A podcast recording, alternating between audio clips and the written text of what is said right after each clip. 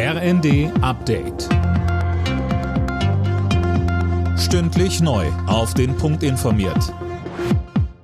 Ich bin Gisa Weber. Guten Tag. Das Thema Klimaschutz steht heute zum Abschluss des Bundesparteitags der Grünen im Mittelpunkt. Für Diskussionen sorgt vor allem eine umstrittene Vereinbarung mit dem Energiekonzern RWE für einen schnelleren Kohleausstieg, die es erlaubt, dass das Dorf Lützerath in NRW für den Tagebau abgerissen wird.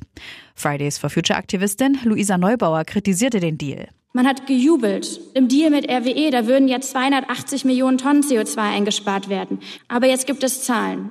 Wenn RWE die im Deal ermöglichte Auslastung aller Kraftwerke in den 20er Jahren nutzt, dann wird durch den vorgezogenen Kohleausstieg 2030 keine einzige Tonne CO2 eingespart. Kassenärztechef Gassen hat einen kompletten Neustart bei der Digitalisierung in den Arztpraxen gefordert.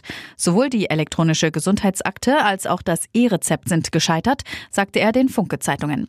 Das verbrenne nur Geld und hemmt die Praxen bei ihrer Arbeit.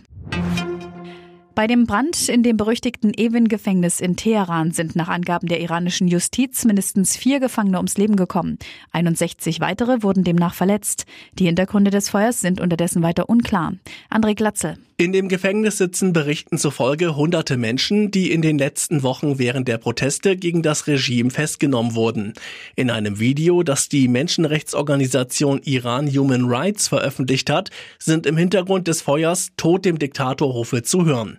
Die Regierung in Teheran spricht dagegen von Randalierern im Gefängnis, die das Textillager dort angezündet hätten.